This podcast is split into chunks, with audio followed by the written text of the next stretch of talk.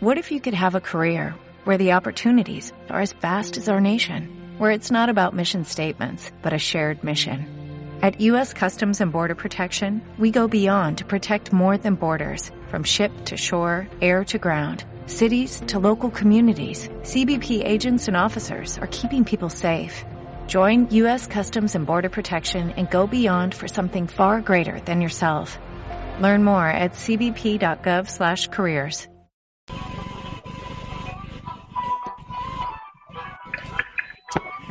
Bueno, hoy es el decimosexto día del mes de junio y me alegro de presentar el octavo programa de Liberal Spain TV.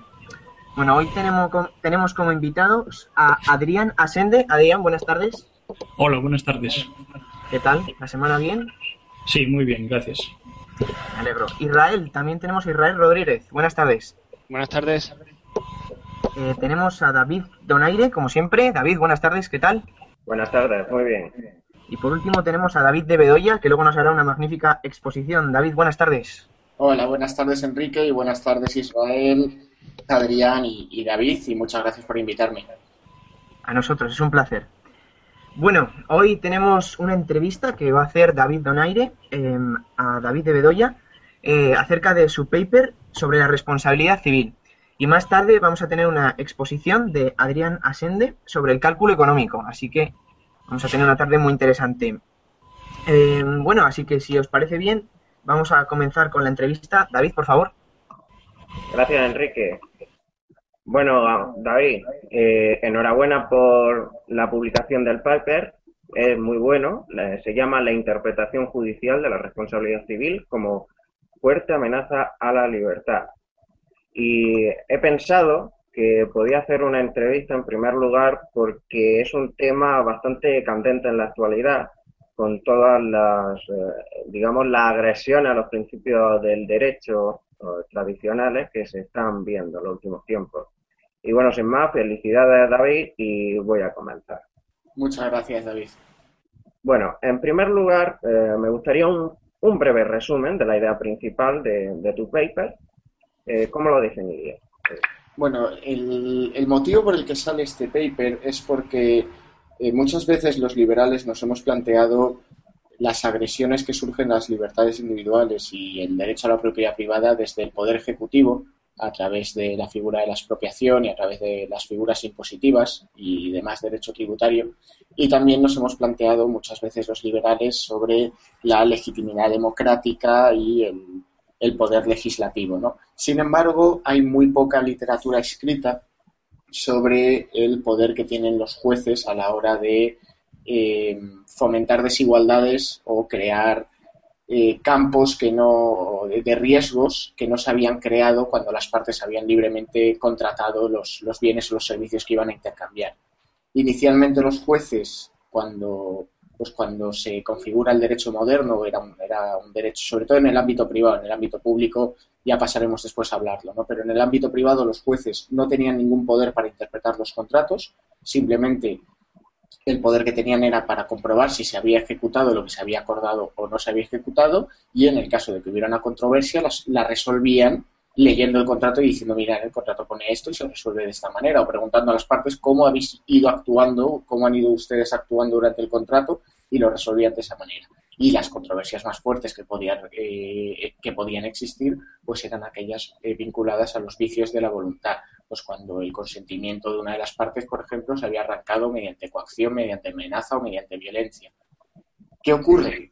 que hoy en día ya no es así. A principios del siglo XX, con los contratos masivos de adhesión, em, los jueces y bueno y una corriente y una corriente estatista muy fuerte entendía que esos contratos eh, eran de empresas muy fuertes que contrataban en masa con consumidores y que tenían mucho poder de negociación y que ese poder de negociación generaba desigualdades para los consumidores y había que intervenir.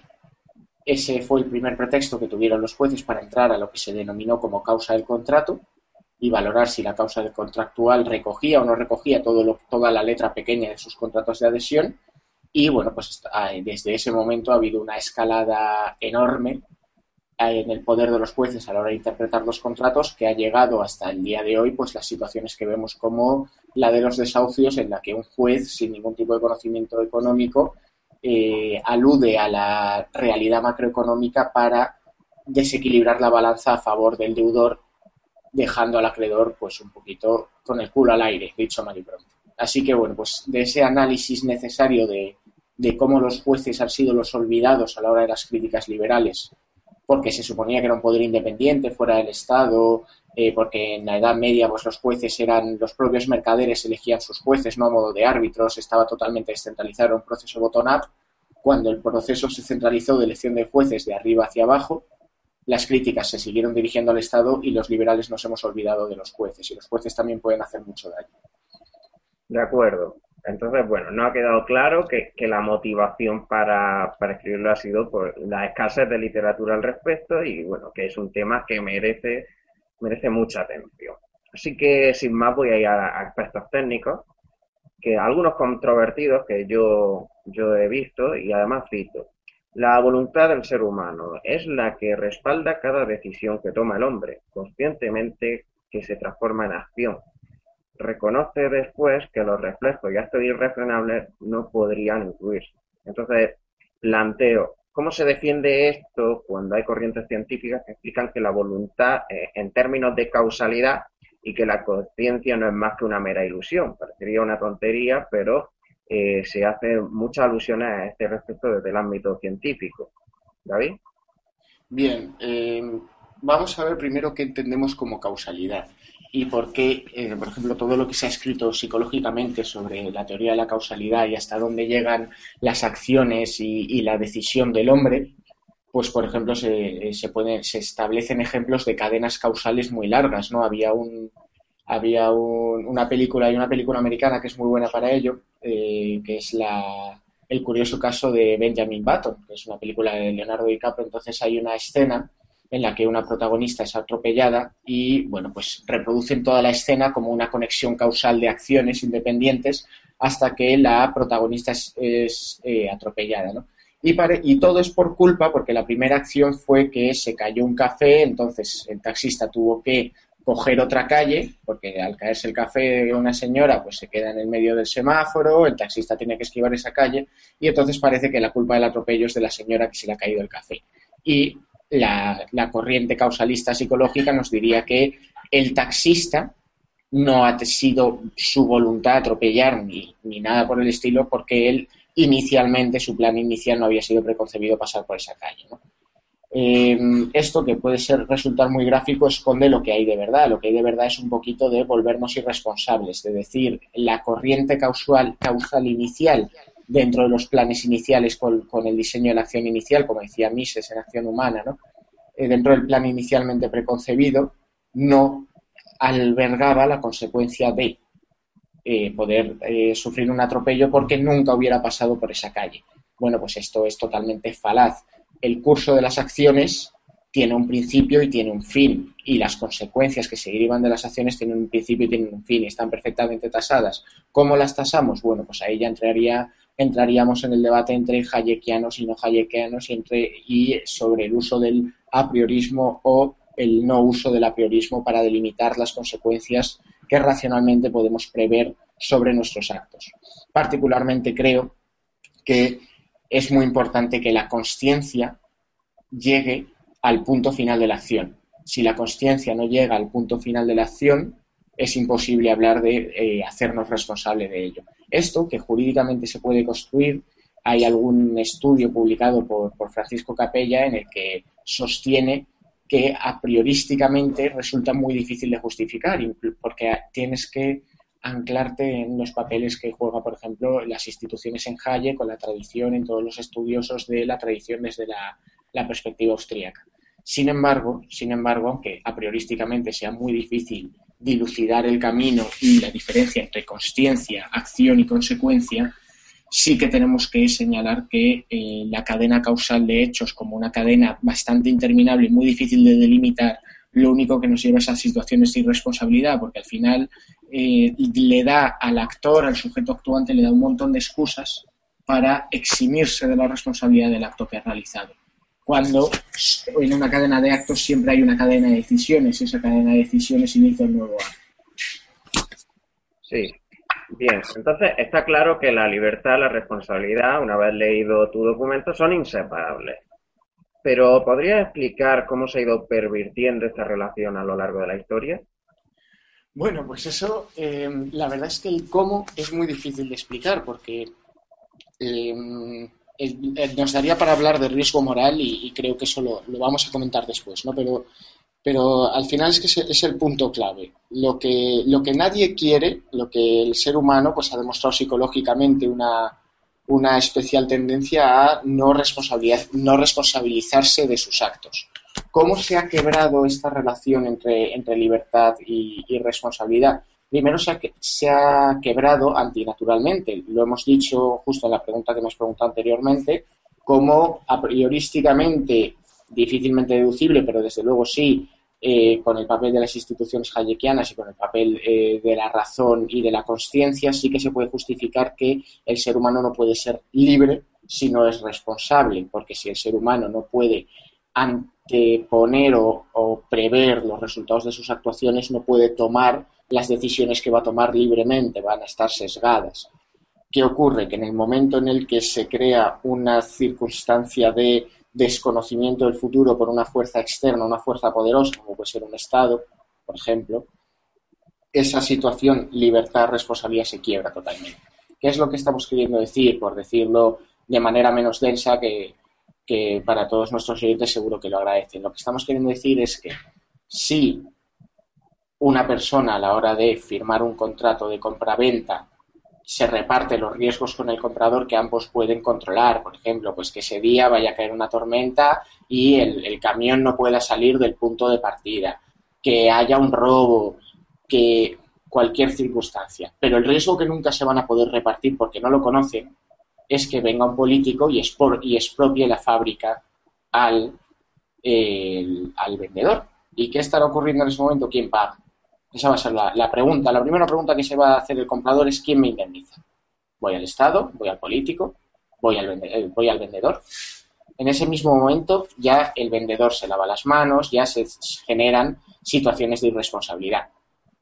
Situaciones de irresponsabilidad y el que las dos partes que primeramente eran libres, se ha creado un poderoso incentivo para incumplidores, que es, bueno, le coloco esto al Estado y me desentiendo, me desentiendo de cumplir mi contrato. Bien, bien, lo hemos entendido. Ahora vamos a ir por puntos, algunos que has señalado y que a lo largo de tu documento, pues creo que tienen especial relevancia. Eh, reconocen la, la, controversia que suscita el tema de la privación de libertad, es decir, mandar a la cárcel, vamos. Eh, ¿Cómo soluciona esta polémica? No la dejan muy clara. ¿O cuál es tu opinión? Bueno, eh, es importante señalar que un paper de entre 20 a 25 páginas que suele tener un paper, pues te da para desarrollar bien una o dos ideas y, no te da para mucho más. Entonces, lo que señalo y lo dejo caer, digo, en el derecho público estamos en un ámbito totalmente distinto del derecho privado. El derecho público tradicionalmente se ha, sobre todo el derecho público sancionador, que sería el derecho administrativo sancionador y el derecho penal, eh, genéricamente se ha, se ha venido caracterizando por proteger unos, unos bienes que hemos reputado de fundamentales. ¿no? El, caso, el caso que yo creo que todos los liberales defenderían sería eh, la vida humana. ¿no? El, papel que eh, tiene que dejarse en manos de un, derecho público y no de un derecho privado en la defensa de la vida humana.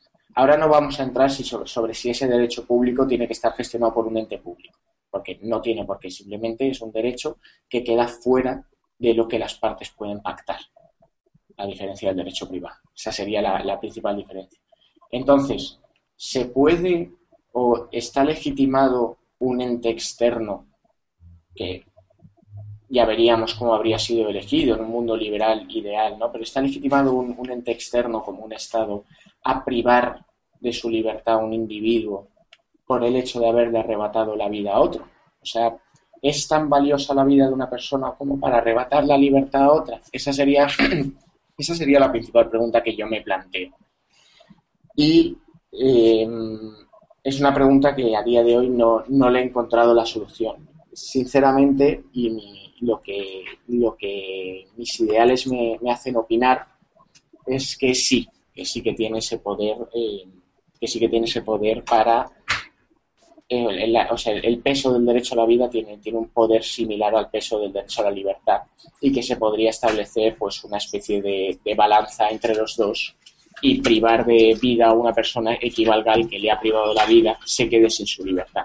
Sin embargo, existen ciertos problemas de legitimación que desde luego a día de hoy no están solucionados por el modelo de Estado que tenemos y que habría que ver cómo se solucionarían en un modelo de Estado legítimo o en un modelo de organización social legítimo con los valores liberales. De acuerdo. Vamos al riesgo moral. Eh, seguro que esto es de interés de mucha gente porque evidentemente tiene una conexión explícita con el rescate de los bancos, por ejemplo. Eh, ¿Puede resumirnos brevemente el concepto y su aplicación en este caso eh, de lo que propone? Bueno, pues si nos centramos en el, caso de los bancos, el, tema del riesgo moral bueno, incluso ahora en, todo el mundo bursátil el, riesgo moral es, algo que está presente en cada acto, en cada contrato bancario que nos, que nos acompaña. Eh, básicamente la idea del riesgo moral es que cuando un sujeto se ve irresponsable, en el sentido de que alguien, alguien le va a arrebatar o le va a privar de responsabilizarse de sus actos, y ese alguien, entiéndase por un Estado, entonces se vuelve menos cuidadoso, toma más riesgos.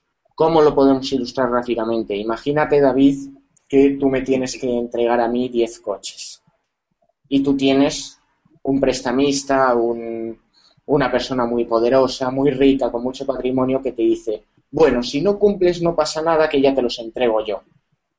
Los, los, entrego yo por ti, no va a pasar nada porque además me los, me los vas a tener que devolver dentro de 10 años con un, y no, va no, no, hace falta que sean nuevos ni de altísima gama, tranquilo, no te, no te preocupes.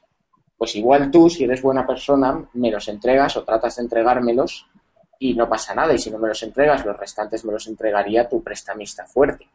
Pero en el caso de que tú quisieras beneficiarte de esa situación, los 10 coches que tendrías reservado para mí se lo darías, pues por ejemplo, a Israel. Sí. Y a mí me los daría tu hombre fuerte y entonces tú habrías incumplido mi contrato, habrías tenido un perverso incentivo muy poderoso para incumplir un contrato y tú enriquecerte, enriquecerte a base de mi incumplimiento y enriquecerte a base del crédito que te han dado que está fuera de nuestra relación contractual. ¿Es esto necesariamente malo? No, porque es vivir de la deuda vivir de la deuda siempre y cuando tú puedas generar riqueza suficiente para ir devolviendo esos 10 coches que te ha prestado tu hombre fuerte, no tendría por qué tener ningún problema. Ahora, en el momento en el que ese proceso lo has ido haciendo más y más veces y más veces y más veces y llegas a una situación que es imposible que devuelvas todos los coches que tenías, que te has obligado a devolver, ese riesgo moral ya es imparable. Y si encima no lo has hecho tú, sino que lo han hecho todos los agentes económicos, gracias a este hombre fuerte que teníais todos detrás, la situación explota. De acuerdo. Bueno, ahora hay unas... Mm, eh, voy a pedirte unas respuestas rápidas para unos temas candentes y a ver cómo lo solucionas.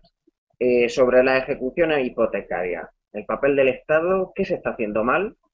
Bueno, directamente el Estado no tendría que tener ningún papel en las ejecuciones hipotecarias. Mm, ahora hemos tenido una, sentencia muy reciente sobre las cláusulas suelo, hemos tenido varias sentencias sobre tipos de interés variables, hemos tenido sentencias sobre hipotecas multidivisas. Todas, todas esas sentencias, todas esas sentencias sobran. Sobran porque los riesgos se repartieron en el contrato. Y una de las cosas que más aluden los, de corriente keynesiana o, o las figuras jurídicas más positivistas es que la, situación no es la misma que cuando se pactó, que las circunstancias han cambiado. Bueno, pero las circunstancias han cambiado no solo para los deudores, los acreedores también están muy mal. Entonces, si se ha desequilibrado por los dos lados de la balanza, ¿por qué hay que volver a apretar las tuercas a uno solo de los lados, cuando están los dos igualmente afectados? No hay pretexto para que el Estado intervenga en estos temas. De acuerdo. Ahora, los productos financieros, como los preferentes, Bien, este es un tema que, la verdad es que lo, elegí eh, porque venía mucho al caso de la responsabilidad y de los conocimientos contractuales. Primero porque nos permite ver que sí que sigue habiendo casos en los que la figura del juez es indispensable cuando el consentimiento ha sido arrebatado sin las plenas facultades del individuo y todos conocemos casos dramáticos de personas ancianas, ciegas, que les han hecho firmar manchándoles el, dedo pulgar. Bien, pero luego están los casos que directamente la gente compraba este producto financiero porque daba un 7% de rentabilidad frente a un depósito que da un 2%. Bueno, pues luego esta gente ha dicho que no tiene un máster en finanzas, pero creo que no es necesario un máster en finanzas para saber que si no te está dando lo mismo que un depósito, que todo el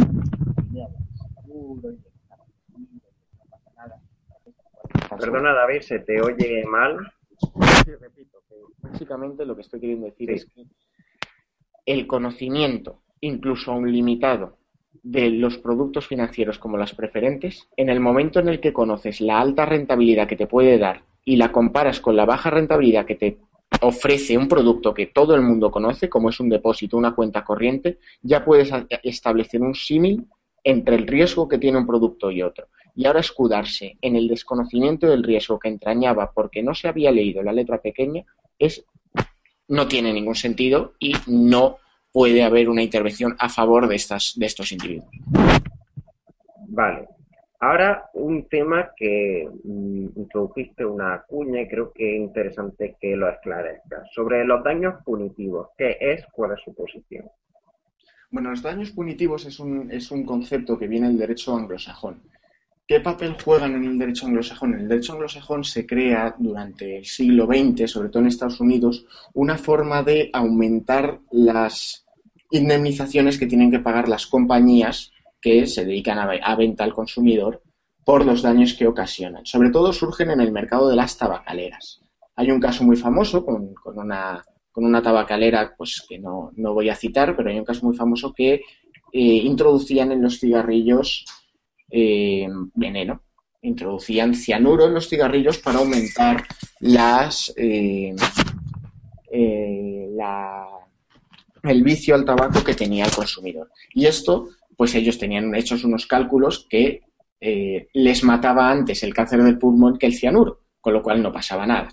Pero este aquí que ocurrió un caso entre miles que le mató el cianuro y no el cáncer de pulmón. Y entonces esta persona, pues, eh, cuando ya estaba terminal, demandó a la compañía y luego el proceso lo siguieron sus herederos.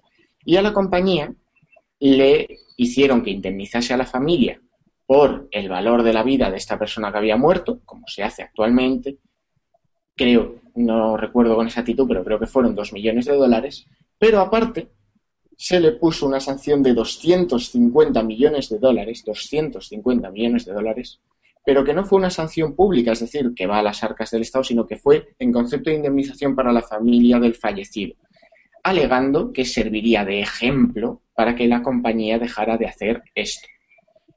Obviamente, la compañía a la hora de hacer su mala acción, a la hora de querer eh, lucrarse envenenando a los consumidores, no había previsto hacer un daño de 250 millones de dólares, había previsto a lo mejor hacer un daño, pues eso, de 2 millones de una persona que se muere y de repente se le está ampliando el abanico de riesgos de manera externa y de manera descontrolada por los jueces.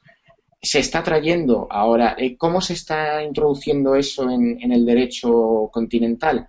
Y bueno, y cómo se introdujo en su momento en el derecho anglosajón en concepto de daños morales. El concepto de daños morales es algo muy subjetivo, es algo que es muy difícil de probar y como no se puede hablar de derecho público dentro del derecho privado, sanción pública dentro del derecho privado, lo que se hace es se mete todo a ese cajón desastre que son los derechos, que son los daños morales. Mi opinión al respecto es que está bien que haya daños morales, siempre que se puedan probar, pero lo que no puede servir es como una vía para sancionar dentro del derecho privado a un ente que no ha cometido ninguna infracción. Sí. Bueno, ya para ir terminando, eh, mm, bueno, concluyes el, digamos, eh, eh, tu documento con el rótulo de más derecho, menos Estado. A modo de desenlace, ¿cuál es la moraleja de la historia, por así decirlo? Pues la moraleja de esta historia, la moraleja de ese lema, es simple, y es que el Estado como arrebatador de la responsabilidad y de la libertad en muchos casos, ¿no? Pero en lo que yo he estudiado en el, en el paper de la responsabilidad, tiene que reducirse y volver a hacer que los sujetos sean responsables y tiene que volver con fuerza el derecho y llenar ese vacío que deja el Estado para asegurar que ningún ente externo va nunca más a arrebatar esa responsabilidad. Porque al final, como decía Hayek en, en uno de sus ensayos, tenemos ley, pero no tenemos derecho. De acuerdo. Muchas gracias, David. Fenomenales tus respuestas y continuamos el programa. Enrique. Pues a mí me ha gustado de verdad la entrevista porque además siempre los liberales hemos acusado al poder político de ser quien coarta nuestras libertades cuando en el momento en el que el poder judicial entra a formar parte del poder político también es un cómplice de esta de esta coartada. Así que de verdad que me ha gustado mucho, espero leerlo a mi vuelta.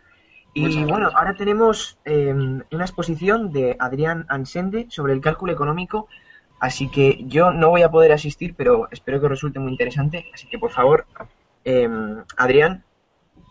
Eh, sí, vale, muchas gracias Enrique. Eh, enhorabuena también a David por, su por el trabajo que nos acaba de comentar ahora y agradeceros a todos pues el invitarme a participar en este mi primera intervención en los programas de Liberal Spain. Eh, como ya se dijo, eh, yo voy a tratar el tema del cálculo económico, que es un debate fundamental en, para, en, dentro del liberalismo y de la escuela austríaca. Dado que aplicado, mm, digamos, extrapolado a cualquier ámbito de intervención estatal, pues nos, nos revela cómo el socialismo y la intervención del Estado en la, economía y la la vida de la sociedad eh, causa graves desajustes y eh, severos daños que trataremos mmm, al final de mi exposición. Eh, voy a seguir un orden de, construcción, digamos, de, de, del edificio del debate y de los conceptos de cálculo económico, empezando eh, por definir lo que es la acción humana y la función empresarial. Eh, porque no debemos olvidar que al hablar, al tratar de ciencias sociales, todo es subjetivo, dado que estamos hablando y estudiando procesos en los que intervienen seres humanos, seres humanos que son eh, totalmente impredecibles. Así, pues, tanto acción humana como función empresarial se pueden considerar conceptos sinónimos. Eh, toda acción humana eh, es cualquier acto que está encaminado a alcanzar una situación mejor y más satisfactoria para el individuo que la emprende los criterios que cada persona emplea como apoyo o justificación del curso de acción elegido son, como he dicho, pues eminentemente subjetivos y dependen de cada persona. Es decir, surgen en nuestra propia mente y solamente nosotros poseemos las herramientas adecuadas para su entendimiento. Eh, estos criterios o elementos, por concretar un poco, serían los siguientes. Eh, las expectativas, es decir, qué esperamos eh, obtener o qué esperamos ser en el futuro, los deseos, y estos plasmados en una escala valorativa ordinal que denominamos preferencias. También entra en juego la percepción del valor y de la utilidad. Eh, a cada fin o objetivo que nos, planteamos, que nos planteamos en la vida, pues le asignamos una percepción psíquica más o menos intensa en función de la posición que ocupa cada uno en nuestra escala de preferencias. Eso es lo que denominamos el valor, eh, dicha apreciación. La utilidad no es más que el valor, pero asignado a los medios que podemos emplear en cada curso de acción, dependiendo de cómo nos sirven, cómo de bien eh, sirven estos para alcanzar nuestro fin. Finalmente, hay que hablar del tiempo. El tiempo entendido en, eh, en, un, en una dimensión subjetiva o personiana, eh, ya que la preferencia eh, tiene una dimensión temporal, dependiendo de su intensidad y de la urgencia con la que deseamos satisfacerla en, cada momento. De ahí que hablando en un lenguaje un poco más técnico, se suele decir que a mayor preferencia temporal ah, existe una mayor tendencia a consumir cuanto antes y viceversa. Obviamente, eh, el ser humano no puede satisfacer por sí mismo todas sus necesidades y gustos, así que para ello eh, tiene que interactuar con otros. Y en, en ello, de ello surge lo que es una acción humana por excelencia, que es el intercambio. El intercambio, además, hay que concebirlo como un acto de cooperación social. El intercambio, pues, es la relación social por excelencia, que permite la satisfacción mutua de nuestros fines y preferencias. Eh, dicha satisfacción, también, que también podemos definir como la búsqueda de la felicidad, decíamos que responde a criterios subjetivos y personales que surgen en la mente de cada actor. Por ello, eh, todo intercambio que se realice de forma libre y voluntaria es beneficioso, Ambas partes así lo perciben e interpretan. De otro modo, no, llegaría a un acuerdo. El intercambio, en un primer momento, surgió como un trueque entre personas. El sujeto A tenía que desear lo que poseía el sujeto B con más intensidad que lo que él mismo podía ofrecer y viceversa. El sujeto B tenía que desear con más intensidad lo que poseía el sujeto A. Eh, no obstante, aparte de esta condición, ambos debían estar dispuestos a intercambiar sus posesiones mutuamente. Eh, sin embargo, pues con el paso del tiempo y digamos el, aumento del tamaño de las sociedades, eh, pues hace que avance la división social del trabajo. Según Mises, el motor la civilización y el progreso junto con una mayor especialización y una sociedad, como dije, más grande, eh, formada por más individuos y con un sistema de relaciones mucho más complejo. Entonces, eh, para generalizar los intercambios y poder seguir manteniendo el orden social, la sociedad necesita dos cosas nuevas. Por un lado, la información, que se plasma en precios. El precio lo podemos definir como una relación histórica de intercambio expresada en unidades monetarias. Eh, según von Baberg, eh, el precio es el efecto que resulta en el mercado del impacto recíproco de las valoraciones subjetivas de bienes y medios de intercambio. Así pues, el precio lo determinan conjuntamente las personas según sus deseos y necesidades. Y eh, el segundo elemento nuevo que necesita la sociedad es un medio de intercambio, en este caso el dinero, que podemos definir como institución social por excelencia, ya que permite expresar de manera homogénea el valor atribuido por cada individuo a cada bien Así se simplificaba el trueque. Eh, si yo quiero conseguir un ordenador y ofrezco a cambio impartir clases de economía, necesito encontrar a alguien que posee el ordenador que a mí me gusta y que eh, a su vez desee intercambiarlo por mis clases. Eh, gracias al dinero yo simplemente debo dirigirme a la tienda y entregar una determinada cantidad para llevarme el ordenador. Y así se simplifica todo. así pues, con la introducción del dinero, de los precios y de la información que que de ello se deriva, el cálculo económico nos permite valorar en clave comparada el coste de los distintos medios que tenemos a nuestra disposición para actuar, así como estimar las valoraciones de terceros. Esto se plasma en una percepción de los distintos desajustes latentes o patentes en la sociedad y actuar para corregirlos. Eh, básicamente, eh, podemos decir que una vez visto las condiciones necesarias para que se realice de forma efectiva eh, la posibilidad del cálculo económico, Mises nos dice que en el sistema capitalista esta posibilidad es total y gracias a la misma podemos hacer dos cosas. Primero, estimar la rentabilidad de los distintos proyectos de inversión, donde intervienen las preferencias y las necesidades de los consumidores. Es decir, será más, será más rentable dedicarse a aquellas actividades donde se concentren mayores niveles de demanda, es decir, aquellas actividades donde eh, los consumidores eh, desean eh, adquirir más productos o, donde, o donde más desean acudir para satisfacer sus necesidades en cada momento. Así pues, gracias al cálculo, podemos estimar los ingresos resultantes de satisfacer dicha demanda. En segundo lugar, eh, el cálculo nos permite optimizar la producción y aumentar la eficiencia. Es decir, un empresario para realizar su actividad combina una gran cantidad y variedad de factores productivos el dinero y el cálculo permiten estimar su coste en un conjunto y asignar los factores de la manera más eficiente posible según la coyuntura de cada momento, siempre con tendencia a disminuir los costes de la actividad. Para ello, el empresario eh, también ha de ser capaz de, eh, en conjunción con la estimación de la rentabilidad, disponer de información veraz o aproximada del beneficio que puede obtener con cada combinación de factores. El beneficio es el motor de la actividad, que le permite continuar con la misma, expandirse, pagar mejor a sus trabajadores, etc. Es decir, constituye un gran incentivo. Eh, esto es la teoría en lo concerniente al funcionamiento de un mercado libre y no intervenido.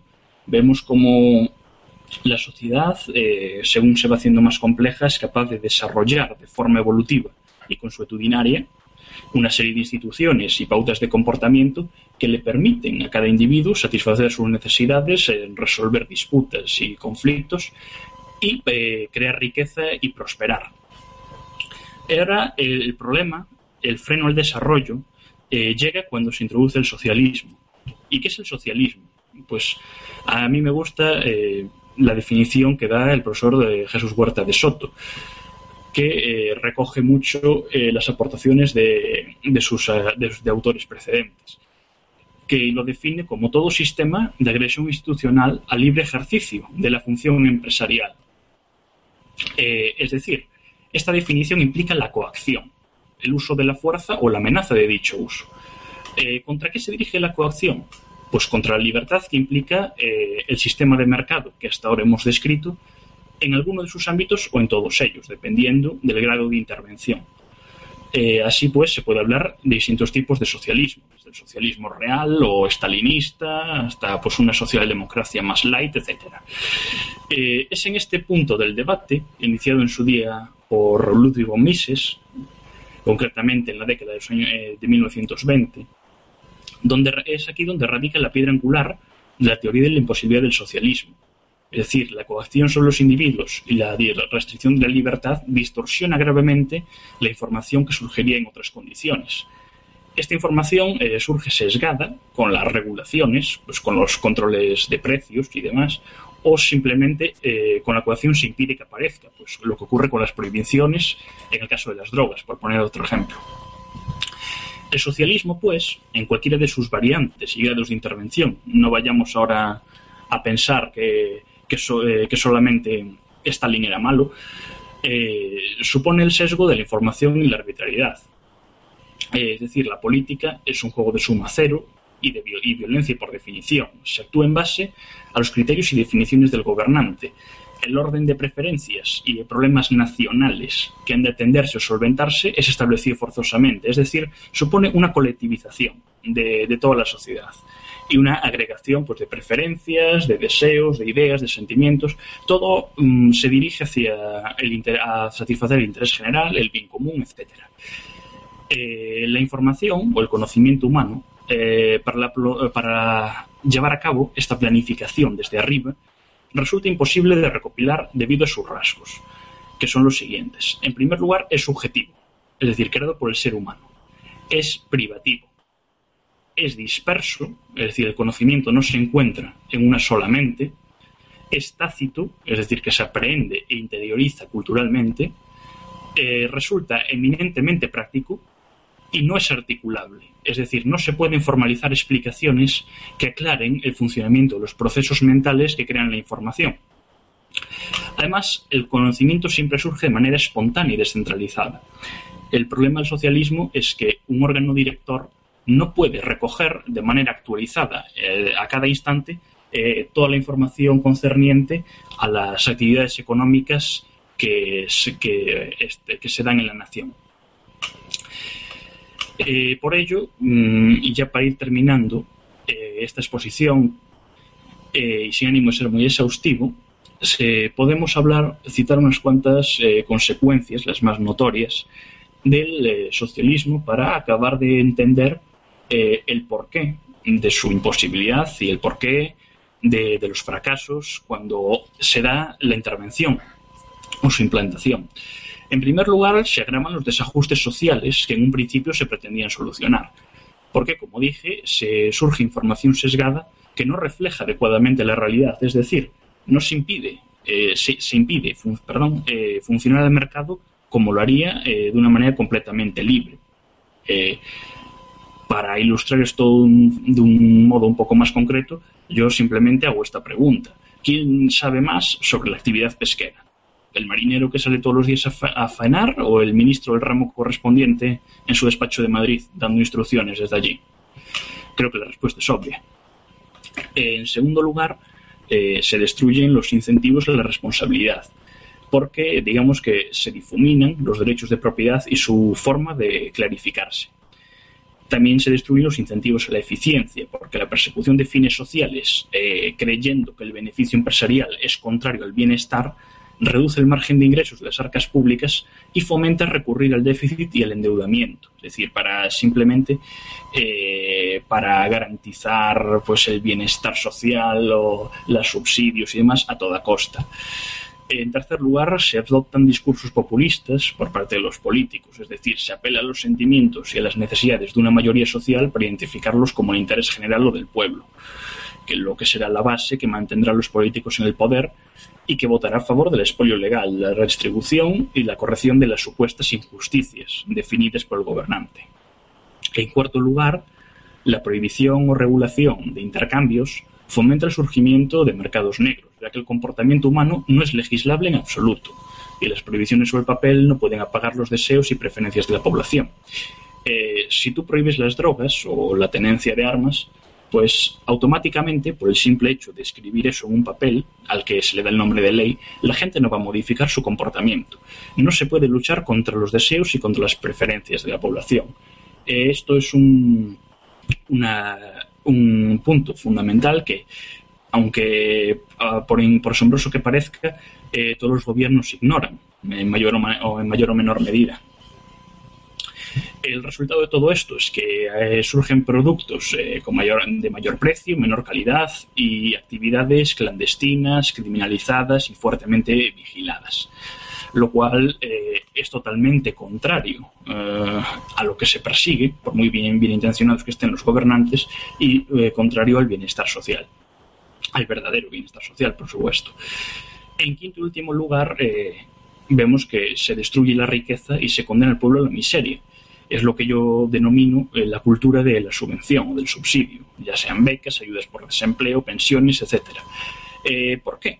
Porque la intervención estatal para garantizar el, bienestar social o eh, la, redistribución de la renta, la, fiscalidad progresiva, etcétera, pues crea una, una ilusión de prosperidad infinita a costa de terceros. Esos terceros de los que a los que el Estado les quita siempre son los supuestos que culpables de todo, es decir, los malvados y egoístas, capital, empresarios y mercados, claro.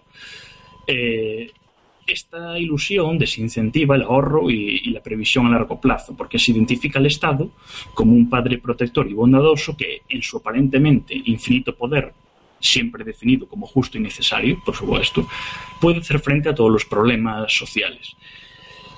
Eh, estos serían básicamente las mayores consecuencias del socialismo y eh, para mm, terminar un poco, eh, simplemente recalcar esa idea, eh, que toda intervención, por muy pequeña que sea, ya sea pues de, estado mínimo o de una o de un, o de un estado completamente socialista sin propiedad sin propiedad privada de ningún tipo como Corea del Norte o así va a causar información sesgada porque no se puede luchar contra las preferencias de los consumidores, no se puede prever a tiempo lo que los empresarios, eh, eh, cómo, los empresarios van a realizar su actividad y sobre todo eh, no se puede manejar todo ese volumen de información de una manera actualizada desde arriba.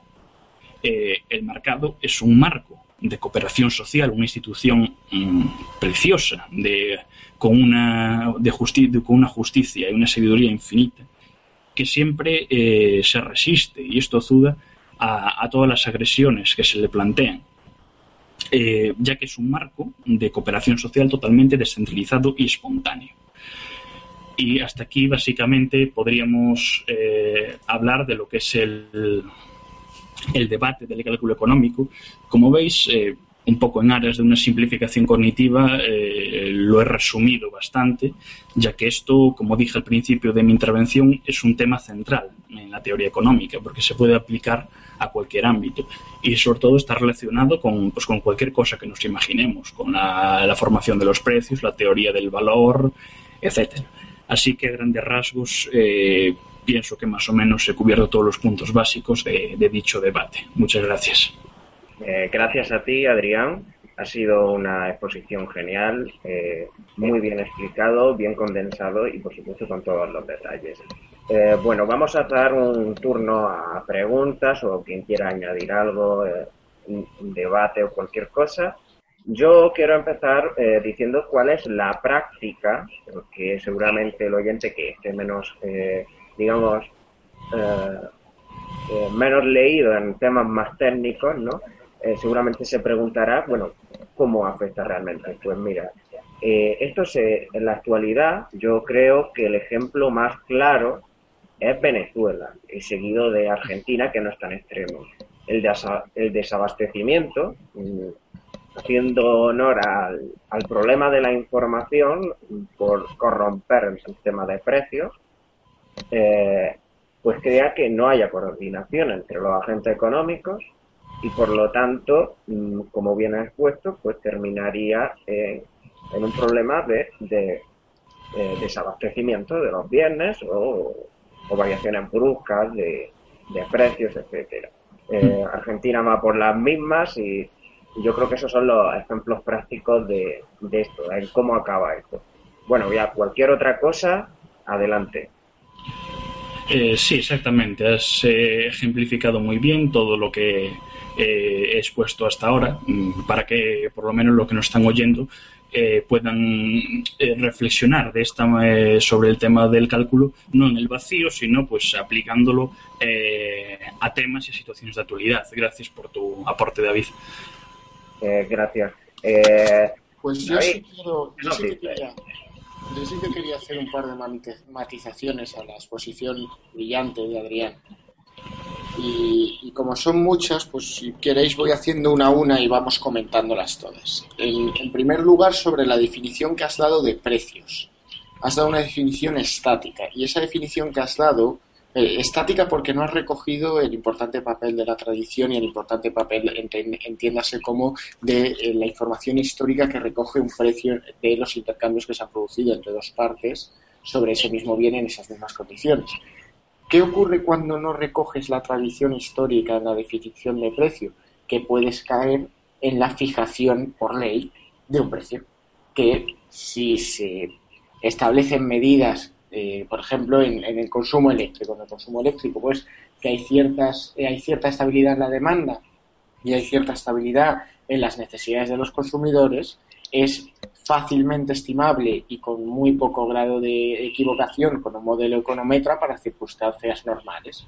Entonces, si no recoges el importante valor que tiene el proceso histórico de ajuste de precios, podría estar legitimado que alguien, usando un modelo econometra, fijar el precio de la electricidad por ley.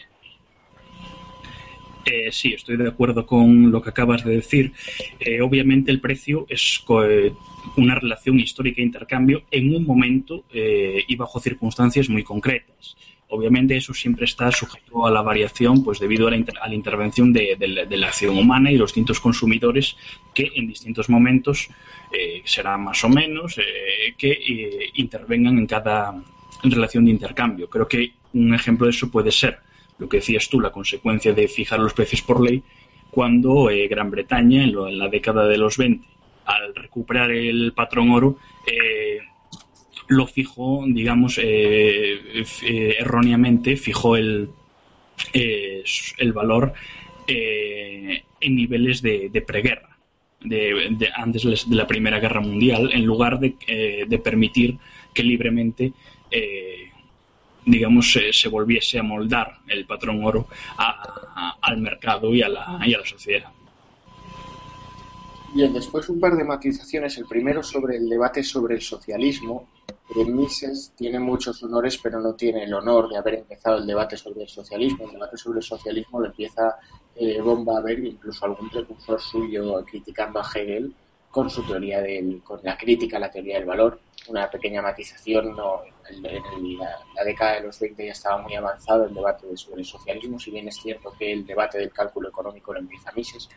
Y en segundo lugar, esto es muy importante porque tiene que ver con los ejemplos de Venezuela y Argentina. Eh, un socialista nunca es nacionalista.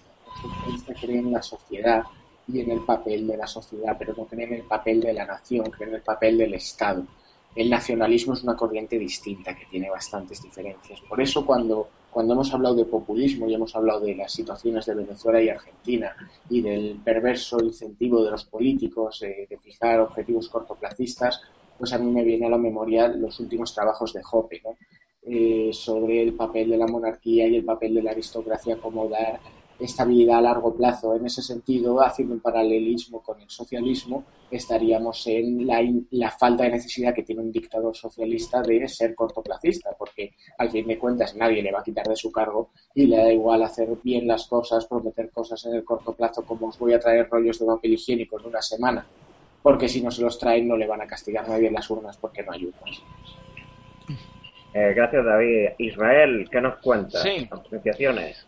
Pues la verdad es que primero muy buena, muy buena presentación y la verdad es que eh, un par de, puntualizaciones también como David. primero, cuando has comentado el, concepto de intercambio, ¿vale? Como cooperación social, eh, esto engancha perfectamente con lo que sería la definición de mercado, ¿de acuerdo? De forma dinámica, como el proceso eh, indefinido de intercambio voluntario. Es decir, realmente cuando hablamos de mercado no hay que no hay que pensar en agentes externos, en terceros, grandes empresas, sino el simple intercambio diario en cualquier ámbito ya, ya significa mercado de por sí. Y luego, cuando también has dicho intercambio beneficioso, otra pequeña motivación es que el, es beneficioso a priori. Eh, es decir, posteriormente te puedes dar cuenta de que alguno de los dos o los dos partes se han equivocado y no es tan mejor que antes del intercambio. No sé si Adrián. Eh, vamos a ver. Mm, yo digo que el, intercambio voluntario es mutuamente beneficioso porque, bueno, si se realiza, eh, si, no, si ambas partes eh, no percibiesen que el resultado que ellos van a obtener después de realizar el intercambio en función de sus propios criterios, o sea, cualquiera que, cualquiera que sean, no van a mejorar su situación, o sea, en el modo en el que él espera que mejore, obviamente no, lo realizarían. Por eso, el intercambio voluntario siempre es mutuamente beneficioso. El problema es que, eh, claro, eh, tú dices, eh, a lo mejor ellos se equivocan, por supuesto, todos somos humanos y podemos equivocar, pero el caso es, un observador externo mm, no tiene en su cabeza los criterios o las razones que, que ambas partes les ha llevado a, realizar el intercambio. Eh, obviamente, yo desde fuera eh, puedo decir, hombre, yo eso no lo haría. Pero tanto como, de, tanto como decir, eh, están equivocados, hombre, si a ellos les satisface, pues sus razones tendrán, ¿no? Cualquiera que sean, aunque esto no siempre podamos comprenderlo eh, al 100%. No, no, claro, claro, no, pero me, me explico decir que eh, ese, ese error eh, es necesario, es decir, es necesario en el sentido de que tenemos que saber cuándo nos equivocamos y cuándo no, y hay que, hay que saber siempre que, como también has dicho antes, ¿no? el beneficio, el motor de, del cálculo económico, también las pérdidas. Sí, si una empresa resulta que me pierde dinero a expuerta, mm, pues señores, cerrémosla y dedicémonos a otra cosa. Claro, A, eso, a eso me refería evidentemente, si la actividad no está intervenida, pues eh, en función de los beneficios o las pérdidas que tuvo que el empresario va obteniendo, pues va viendo pues eh, en, qué sectores es más rentable invertir, en, en cuáles no, eh, etcétera. Entonces eso va guiando la, actividad y la canalización, digamos, de, la producción hacia las áreas en las que la sociedad eh, desea satisfacerse no eh, y, abandonando otras. Y, y, eso pues es algo que se va experimentando se va probando a lo largo, a lo largo del tiempo. Eso la actividad empresarial es prácticamente un arte o sea requiere mucha destreza y una gran capacidad de gestión estratégica y de anticipación un poco de previsión. Bueno yo también añadir a esto eh lo que ha querido decir Israel sobre todo es el importante papel del aprendizaje histórico. Uno va aprendiendo por un proceso hermoso de prueba-error, prueba-error y obviamente el, Estado socialista, y hablando también en, los términos de responsabilidad que decíamos antes, cercena ese, ese precioso papel que es la vida, ese precioso papel que juega la vida humana, que es aprendemos equivocándonos y aprendemos acertando y aprendemos viendo cómo otros se equivocan o cómo otros aciertan cuando un Estado socialista hace que nadie se pueda equivocar, por ejemplo, porque si el empresario quiebra, le salva, pues nadie no se está recibiendo, no se está transmitiendo la información al mercado de que ese negocio no es rentable, de que otros empresarios no, eh, no dirijan sus esfuerzos a intentar generar valor en ese sector porque no lo van a generar. Eso no se está viendo y lo que va haciendo es socavar un agujero cada vez más grande las arcas del Estado. Si me, si me permitís, eh, voy a trasladar de nuevo esto, esto a la práctica, aunque antes digo que efectivamente el tema de la responsabilidad ligado a la propiedad privada y, y eh, consecuentemente a poder realizar correctamente el cálculo económico, pues está muy, muy relacionado con la entrevista que le hice a, a David en este mismo programa, ¿no? Es decir, estos dos temas están íntimamente relacionados. Pero eh, yo creo que mucha gente esto lo enfoca desde otro modo, lo de los intercambios mutuamente beneficiosos. Efectivamente, como han dicho Israel y como después también ha aclarado de nuevo Adrián, eh, son a priori totalmente mm, beneficiosos porque si no, no lo harían. Es decir, como un observador externo va a decir lo que es mejor o lo que no. Si no, no lo harían, si no es mejor ese intercambio. Pero claro, en términos, digamos, mentalistas o de expectativas o, cosas que, que, siempre se intentan hacer desde fuera, dices, bueno, yo tenía tales expectativas al comprar esto, pero no me ha satisfecho lo que yo esperaba. Claro, eh, esto puede suceder, de hecho sucede casi continuamente con muchas cosas en, todo el mundo, pero efectivamente, pero son eh, un, tipo de información que no se puede explicitar ni nadie puede conocer a priori. Con lo cual esto eh, forma parte de, como han nombrado David, del aprendizaje histórico y esto nos da información para la próxima compra, corregir, pues, eh, a raíz de esta experiencia, nuestras próximas adquisiciones, o sea, un empresario puede redirigir la actividad productiva o coordinarla de otra manera, etcétera. Es decir, nunca se puede aprender si no, hay errores, como también aciertos, como decíamos. Hay un ejemplo muy gráfico para eso que has dicho, David, eh, sobre las expectativas, ¿no? La, ¿Cuáles están, eh, cuáles se pueden extraer a priori, cuáles son las expectativas a priorísticas y cuáles no? Y es el caso de una pareja.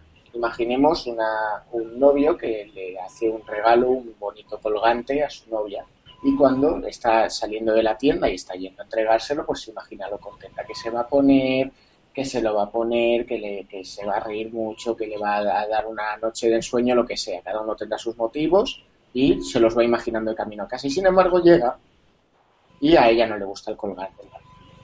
¿Puede ver defraudadas sus expectativas? No. ¿Qué expectativas le había creado la novia a priorísticamente a la hora de comprar el colgante de que le iba a gustar y se iba a emocionar tanto? Ninguna. ¿Podríamos hablar de otra historia si la novia le hubiera dicho, cómprame ese colgante que me gusta mucho y me voy a poner otra cosa muy contenta? Por supuesto, porque la información habría sido a priori.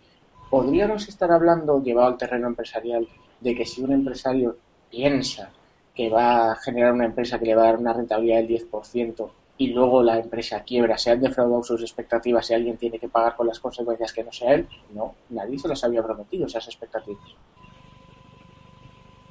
Claro, pero es que eh, claro, si es que aunque no se prometa, aunque pero realiza el acto, bueno, eh, tienes que confiar. Todo esto son factores subjetivos y, y realmente las preferencias sobre nuestras acciones y al final las que llevamos a cabo vienen a ser subjetivos, se usan en cosas tan aureas, entre comillas, como confianza, eh, las mismas expectativas, creencias, etcétera. Y bueno, pues todo viene a ir complementando nuestro aprendizaje, ir eh, engrandeciendo todo el bagaje de conocimiento. También a transmitirlo a otra gente que pueda actuar como, digamos, espectador, observador o, o cualquier cosa. ¿Algo más que comentar? Eh, sí, yo tenía un, una pequeña, un pequeño comentario sobre lo que ha dicho antes David, sobre los rescates a empresas. Eh, es cierto que, por ejemplo, los rescates eh, pervierten doblemente eh, el cálculo económico, porque por un lado extrae recursos forzosamente de la sociedad para un proyecto que realmente no es rentable y segundo evita que ese proyecto que sin ese rescate o esa subvención eh, no sería rentable se liquide y pase y pase a estar libre para otros empresarios que sí lo hicieran rentable. Es decir eh, siempre lo que, como diría Bastián, ¿no? lo que se ve y lo que no se ve. Se ven esos recursos o esos empleos que ahora mismo eh, se perderían y lo que no se ve es la riqueza que a medio plazo, porque obviamente a corto es un desastre, a medio plazo sí generaría mayor riqueza que la que se hace ahora. No sé si David o Adrián pueden comentar algo más. Eh, es un análisis, eh, vamos, hecho por el propio Hazlitt y, Bastiat en, su estado puro, tal cual. O sea, nada que, decir al respecto, pero que evidentemente muestra muy bien cómo la, planificación y, el ejercicio de la, de la actividad política siempre tiene eh, esa imagen, esa imagen, esa visión totalmente eh, cortoplacista, que ignora, digamos, las consecuencias de, una determinada circunstancia en toda su dimensión, eh, en lugar de pensar, eh, en, lugar de limitarse a, a, lo, a lo que se ve. Es lo que vemos actualmente con, con, la crisis económica. Se está rescatando a la banca, se intenta mantener a flote la construcción, en lugar de permitir que los sectores económicos, esos dos que he nombrado y otros, que, están totalmente estancados y, hundidos, eh, porque son los que se vieron envueltos en la burbuja inmobiliaria, pues eh, permitir que se hundan y que los factores productivos se vuelvan a dirigir hacia otras actividades más rentables. Eh, obviamente esto se hace, con, como has dicho tú, Israel, con cargo al bolsillo del contribuyente, que a su vez pues tiene menos dinero disponible para gastar en lo que realmente le apetece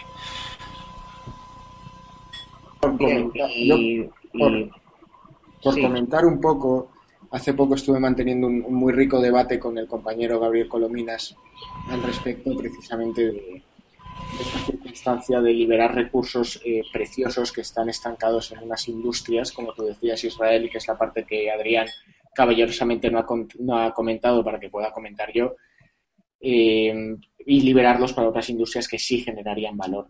Es verdad, es verdad, eh, es indudable y en los dos sectores que ha, que ha comentado Adrián es, es, indudable que, por ejemplo, recursos humanos hay gente muy valiosa. Hay arquitectos muy buenos, hay aparejadores muy buenos, hay ingenieros muy buenos y hay banqueros que son tíos muy brillantes, que son gente que tiene muy buenos estudios, muy buena preparación y han trabajado muy duro. ¿Qué ocurre? Que mientras sigan en las empresas X que no están generando valor y que no están generando riqueza, esa gente que podría estar siendo muy valiosa y que podría estar siendo el motor de crecimiento en otros sectores o en ese mismo sector de la mano de otros capitalistas o de otros empresarios, no lo está siendo. Y la sociedad está perdiendo una vía de avance por culpa de ese lo que se ve y lo que no se ve, que muy certeramente has comentado, Israel. Para ir acabando, que ya vamos justos de tiempo, eh, voy a hacer una pequeña metáfora de esto y cómo se trasladaría al día a día. Vamos a suponer, aunque parezca un poco absurdo, que subvencionamos a todo aquel que, bueno, que va a dar clases de karate, por ejemplo, y lo subvencionamos, les damos 100 eh, euros por ir.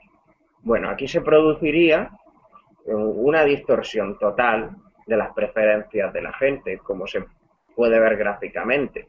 Habría mucha gente que bien si estaría eh, pensando en realizar alguna actividad lúdica o propiamente dicha de defensa personal o cualquier otra cosa o de deporte, etcétera, pues eh, estaría decantándose claramente por esa actividad porque va a recibir el dinero. Y otra gente que sencillamente por el hecho de recibir 100 euros, sin nada más.